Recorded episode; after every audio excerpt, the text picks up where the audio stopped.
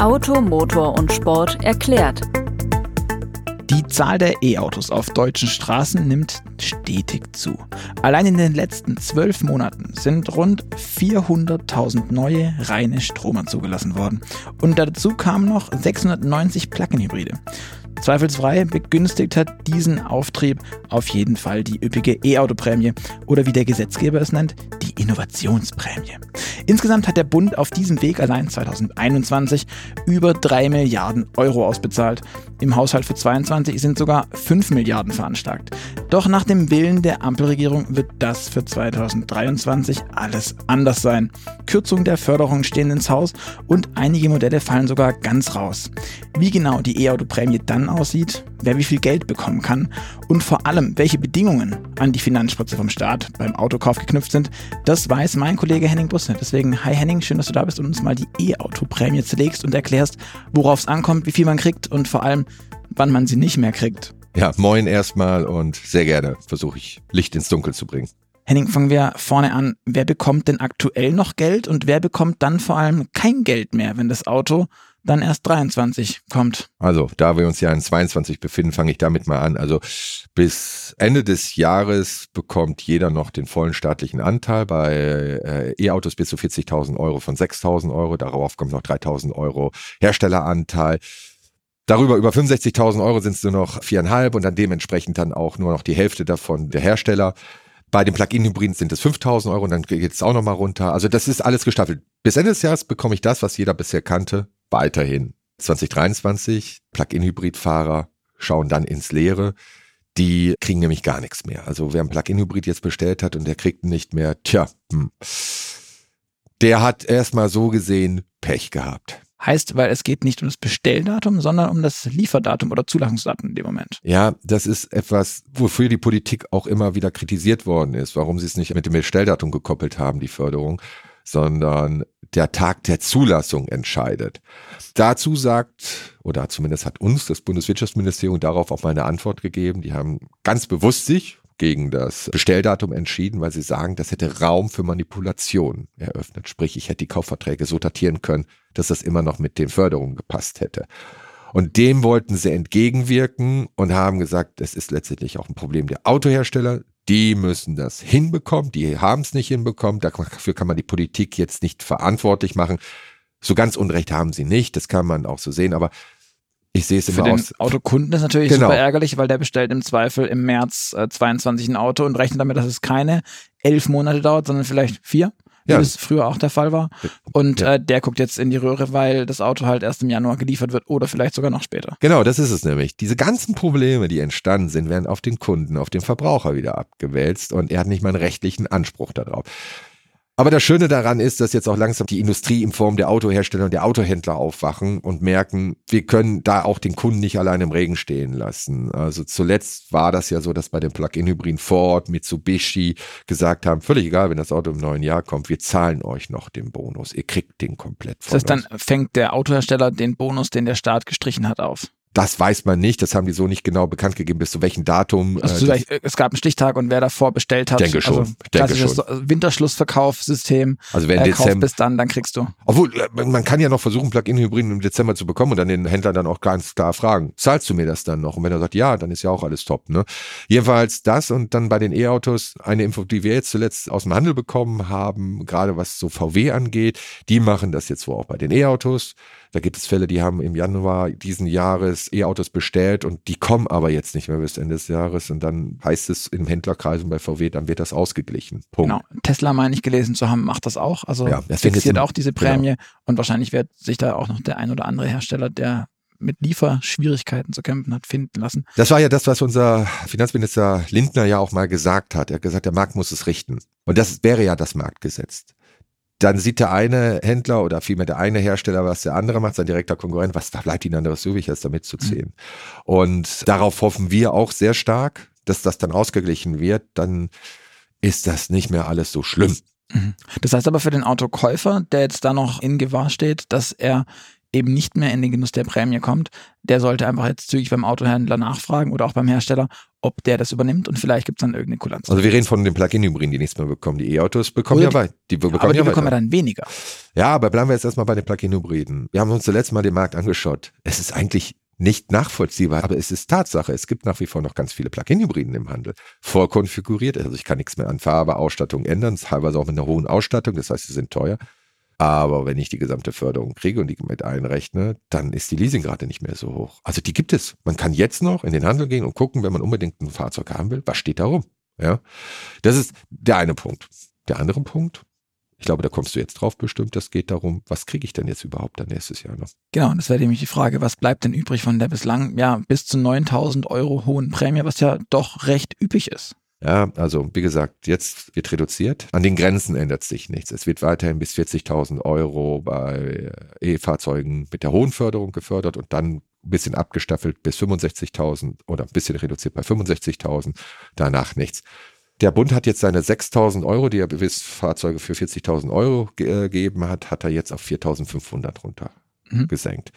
Die Hersteller geben davon die Hälfte. 2250. Jetzt kommt es aber. Auf diese 2250 sollte ich aber noch die Mehrwertsteuer mit aufrechnen. Mhm. Auf den Steuererlass oder diesen Bonus, den die Bundesregierung gibt, da wird keine Mehrwertsteuer drauf gerechnet, aber auf diese Anteil der Hersteller. Also das heißt 2250 Euro plus Mehrwertsteuer muss drauf gerechnet werden. Dann bin ich auf jeden Fall bei einer Summe rund um 7000 Euro insgesamt. Ich glaube 7178 Euro, wenn ich es jetzt mal recht überschlagen habe. Bitte nicht festnageln. Die eigentliche Summe ist 6.750 und dann eben die Und Mehrwertsteuer. daneben plus die Mehrwertsteuer des Herstelleranteils. Genau. Das ist bei Fahrzeugen bis 40.000 Euro und dann bei Fahrzeugen bis 65.000 Euro werden 3.000 Euro bezahlt vom Bund und 1.500 vom Hersteller. Auch hier wieder plus Mehrwertsteuer bei dem Mhm. Herstelleranteil. Das wird die Förderung sein. Die geht aber auch nur ein Jahr. Also nur bis Ende 23. Mhm. Und dann fallen nämlich die Fahrzeuge über 40.000 Euro weg. Okay. Also dann wird eine Grenze gesetzt bei 45.000 Euro. Wir reden hier aber immer von Nettopreisen. Das heißt, der Bund hat gesagt, ich nehme die Mehrwertsteuer raus. Reine Nettopreise. Das ist ja diese Netto-Brutto-Geschichte. Alles wird immer auf den Nettopreis. Mhm.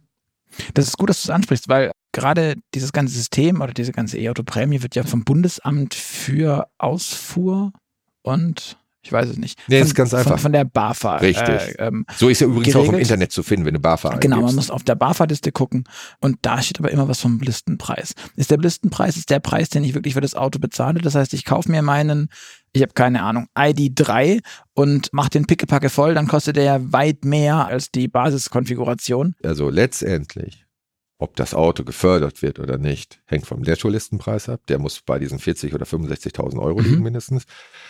Und da muss dieses Auto auch in der BAFA-Liste aufgeführt sein. Das ist entscheidend. Die BAFA führt ja eine Liste. Da Mhm. ist jedes E-Auto, das gefördert wird, drin. Mhm. Ist es nicht drin, könnte es unter Umständen ein Problem geben. Deswegen wichtig ist aber der Nettolistenpreis für die Förderung. Und Okay. deswegen versuchen ja viele immer noch die Fahrzeuge in diese Bereiche zu drücken halt. Und das ist ja auch, ist auch so gesehen ist es ja auch einfach. Ich meine, 40.000 Euro, wenn du da die 90 Prozent drauf rechnest, bist du, glaube ich, irgendwo bei 47.000 Euro. Dafür kriegst du richtig viel Auto. Ja. Mhm. Und da gibt es eine hohe Förderung. Aber es gibt noch eine kleine Einschränkung. Und die betrifft Dienstwagenfahrer. Ab 1. September 23 fällt die Förderung, der Kaufbonus, die Innovationsprämie weg für dienstlich genutzte Fahrzeuge, dienstlich und gewerblich genutzte Fahrzeuge. Dann wird der Bund nur noch die privaten E-Auto-Käufer fördern. Ja, da mag man jetzt im ersten Moment so ein bisschen sagen, das ist verrückt. Warum machen sie das? Denn gerade wir haben zwei Drittel gewerbliche dienstliche Zulassungen in Deutschland jedes Jahr. Darüber kriege ich ja auch die E-Mobilität in den Markt hinein. Warum machen sie sowas? Man kann den Schritt, wenn man sich ein bisschen mit beschäftigt, sogar noch nachvollziehen. Ob man das gut findet, ist eine andere Frage. Der Bund fördert über Steuern den Dienstwagenbereich ja ohnehin schon. Wenn ich ein Auto bis 60.000 Euro fahre, dann bezahle ich nur noch 0,25 Prozent geldwerten Vorteil statt 1 Prozent. Das macht sich richtig bezahlt. Das gleich gilt auch für den Arbeitsweg. Die Firmen können meist die Anschaffung der Fahrzeuge ja steuerlich absetzen. Ja, das ist, kommt als nächstes. Strom wird mittlerweile auch teilweise kostenlos in den Firmen gewährt und Wallboxen kann man absetzen. Es gibt jede Menge KfW-Kredite. Also da gibt es einen bunten Strauß an Steuererleichterung und da hat die Bundesregierung gesagt, das muss jetzt auch mal irgendwo reichen. Ob man das jetzt gut findet, lasse ich jetzt mal auf einem äh, anderen Blatt Papier stehen. Aber Fakt ist, ab 1.9. nur noch Privatkunden mhm. werden gefördert. Okay, verstehe. Jetzt muss ich aber nochmal zurückkommen auf die Frage. Angenommen, ich mache jetzt einen guten Deal bei meinem Autohändler und bekomme ein Auto günstiger und dann rutscht es unter diese Listenpreis. Dieser Listenpreis, der, der fixiert ist, oder ist das das, was ich bezahle? Das ist mir noch nicht so ganz klar. Ja, das ist ein bisschen, sorgt immer für Verwirrung. Es zählt der Basispreis, der Grundpreis, diese 40.000 Euro. Also der Grundpreis des Modells und wenn ich mir dann Ledersitze aussuche, die 3.000 Euro kosten und das Auto ja, über das ist, diesen Preis Ja, rutscht. das ist, man sollte es nicht übertreiben. Ne? Da kann schon mal übelste Rückfragen kommen und sowas. Also im Grunde genommen ist es so, die Hersteller sehen zu, dass sie diese Fahrzeuge auch komplett in dieser Range halten. Das muss man ganz klar sagen, das tun sie schon. Und dann ist es so, dass das für die BAFA zum Fördern interessant ist, was der Listenpreis ist, nicht was du an Rabatten noch bekommen hast. Also das ist sogar schön, wenn dir der Hersteller noch weitere Rabatte gibt. Ja, genau, aber die helfen mir dann nicht noch mehr Prämie einzuheimsen, weil ich dann unter die, unter die, unter die äh, Rabatte zählen 40.000 nicht. Euro äh, Grenze komme beispielsweise. Rabatte zählen nicht. Okay, verstehe. Das nächste, was noch spannend ist, was muss ich denn jetzt genau machen, um überhaupt von dieser E-Auto-Prämie profitieren zu können? Ich brauche ein Auto, das auf der Liste steht. Ich muss dieses Auto, ist das so wie bei anderen KfW-Kreditsachen, ich muss erst das Angebot einholen, dann beantragen oder muss ich erst kaufen und dann beantragen? Wie ist denn da die Reihenfolge? Was mache ich denn damit nicht hinter irgendjemand sagt, nee, nee, Freund, so geht's nicht. Wir hätten das gern formal, wir sind in Deutschland, formal in einer anderen Reihenfolge gehabt, auch wenn das Ergebnis dasselbe war. Fakt ist, dass du den Bundesanteil erst dann beantragen kannst, wenn du das Auto zugelassen hast. Das heißt, ich Der muss es schon bezahlen. Äh, ja, du hast den Vertrag abgeschlossen. Mhm. Der Hersteller zieht automatisch seinen Anteil ab. Dem ist es egal, ob du das bei der BAFA beantragst jetzt oder nicht in dem Moment. Mhm. Der zieht seinen Anteil in der Regel ab. Punkt.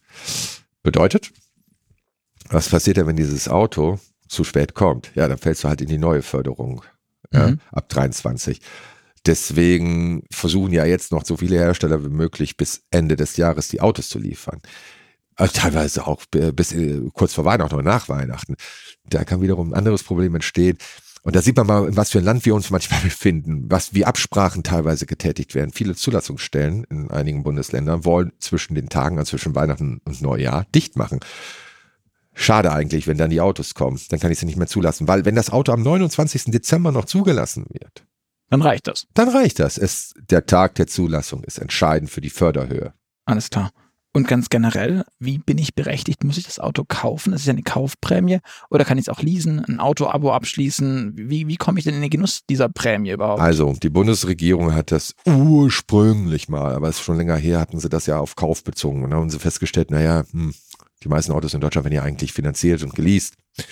Und jetzt haben sie es so gemacht, dass sie gesagt haben, okay, wir nehmen das mit auf. Und das bedeutet, du musst mindestens sechs Monate dieses Fahrzeug leasen, damit du überhaupt die Förderung bekommst. Bekommst sie dann aber eingeschränkt nur. Erst wenn du ab 24 Monate einen Vertrag abschließt, dann kriegst du die volle Förderung. Mhm. Also die haben das da auch ein bisschen gestaffelt. Also das gerade um auch diese Betrugsfälle mit dem Ausland, was da passiert ist, auch wieder zu unterbinden. Was meinst du, was war da? Naja, es gab, äh, sagen wir mal so, hinter haben einfach die Förderung noch abgezogen, die Autos dann gleich zum Listenpreis wieder ins Ausland verkauft und so und haben dann aber fast einen richtigen Gewinn mitgemacht. Ne? Oder, Also haben quasi die Prämie sich eingeheimst und dann zum regulären Preis nochmal neu verkauft. Hm, Genau, und dann ab ins Ausland damit zum Beispiel. Äh, ne? In Deutschland wäre das aufgeflogen äh, unter Umständen, aber nicht im Ausland. So, und jetzt hat man einfach gesagt, okay, derjenige kriegt es nur, wenn er das eine gewisse Zeit zulässt. Und wir alle wissen, mit einer Zulassung zum Teil verliert das Auto einfach an Wert. Mhm. Ne? Punkt. Aber wir sind ja auch gerade in einer Zeit, was wir lange nicht mehr hatten, wo die Nachfrage das Angebot übersteigt. Ne? Okay, ich halte fest, es gibt weniger Geld. Wir haben ähm, für Dienstwagenfahrer ab September 23 nur noch eingeschränkte äh, Fördermöglichkeiten. Der Plug-in-Hybrid fällt komplett raus. Was kann ich denn jetzt als Autofahrer tun? Was ist dein Rat für den Autofahrer oder Autokäufer vielmehr? Oder jemand, auch wenn er leasen will, hast du ja auch gesagt, funktioniert auch. Was sollte der jetzt machen, wenn der noch möglichst viel Prämie bekommen will? Und ähm, wie kann er das absichern? Gibt es Klauseln? Kann man den Händler dazu verpflichten? Gibt es da von der Verbraucherzentrale irgendwelche Möglichkeiten? Oder bin ich diesem System Autohandel als Autokäufer oder Interessent einfach ausgeliefert und ich muss hoffen und bangen und beten? Der Händler vor Ort kann da ja gar nichts dazu und das geht ja viel höher. Wie ich ja vorhin schon mal eingangs erwähnt habe, juristisches Anrecht darauf hast du nicht. Das wurde immer ganz deutlich klargestellt. Wenn du in diesem Jahr, ganz einfach gesagt, wenn du in diesem Jahr das Auto noch bekommst und zulassen kannst, das sollte man auch versuchen und deswegen auch mal schauen, was gibt's denn so noch an Modellen, die beim Händler schon vorkonfiguriert rumstehen, dann zuschlagen. Für die E-Autofahrer ändert sich nächstes Jahr ja, da ändert sich ein bisschen was. Aber auch die Hersteller haben Möglichkeiten, das über Rabatte wieder aufzufangen. Wir leben natürlich jetzt in einer Zeit, wie ich es gerade gesagt habe, wo die Nachfrage das Angebot übersteigt. Das kann sich aber auch sehr schnell ändern. Und dann werden die Hersteller auch wieder sehr schnell reagieren müssen. Dieser Markt ist sehr volatil, der, mhm. der bewegt sich auch so schnell. Fakt ist, ganz einfach, schauen, wer jetzt ein Auto kaufen will, schauen, dass er in diesen Jahren das Auto noch mhm. kriegt und zulässt. Also wenn er das bestellt, wird er es definitiv nicht mehr kriegen. Das ist vorbei. Das ist rum.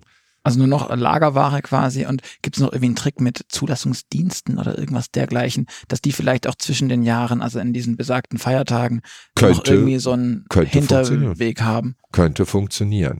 Okay. Also ich glaube, dass auch gerade der Druck unglaublich hoch wird. Und da hängt es auch ein bisschen davon ab, dass auch die Hersteller oder auch die Händler, große Händler natürlich in den Gegenden mit den Zulassungsstellen auch Deals schließen, dass sie sagen, schaut mal, ich weiß, ich kriege jetzt in der Zeit in einer Stadt nochmal 100 E-Autos. Die kann ich nicht mehr zulassen. Ob da jetzt das letzte Wort noch gesprochen ist, das weiß mhm. ich nicht. Also ich weiß es von meiner Frau, die selbst bei einer Behörde arbeitet, die arbeiten zwischen den Tagen. Ja, also das ist möglich. Mhm. Und da sollte vielleicht auch, das kann ich den Händlern nur empfehlen, die sollten mit ihren Zulassungsstellen Rücksprache an. Oder auch mit großen Zulassungsdiensten, die zu diesen Zulassungsstellen hingehen und teilweise eigene Berater schon haben. Mhm. Das ist die Rücksprache an. Das kann ich nur jedem empfehlen. Und dann gucken, was passiert. Da wünscht man sich ja manchmal dann doch, dass wir alle irgendwie hier mehr Digitalisierung im Land hätten. Henning, das waren jetzt sehr viele Infos zur E-Auto-Prämie, die ab 23 gekürzt wird oder zumindest mal grundsätzlich ein bisschen verändert. Vielen Dank für all die Infos an euch da draußen. Vielen Dank fürs Zuhören. Wenn ihr noch Fragen zur E-Auto-Prämie habt oder auch wenn ihr uns einfach mal schreiben wollt, was denn bei eurem Autokauf, bei eurem Leasing passiert ist oder ob es klappt oder auch nicht, schreibt uns gern an podcast-ams.motorpresse.de. Und wenn ihr eine Frage habt an Henning, ich leite sie gern weiter, dann kriegt ihr auf jeden Fall auch eine Antwort. Ansonsten bleibt mir noch zu sagen, vielen Dank. Bis in zwei Wochen am Freitag sind wir wieder da für euch. Tschüss und bis zum nächsten Mal.